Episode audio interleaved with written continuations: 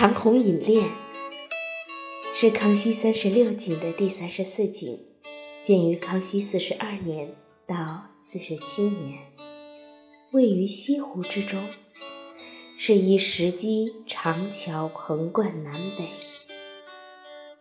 清澈的湖水像两面镜子夹着长堤，桥的两端各有一座牌坊。康熙取苏轼。石桥先生踏红去的诗意，为石桥南端的牌坊题额为“长虹引恋”。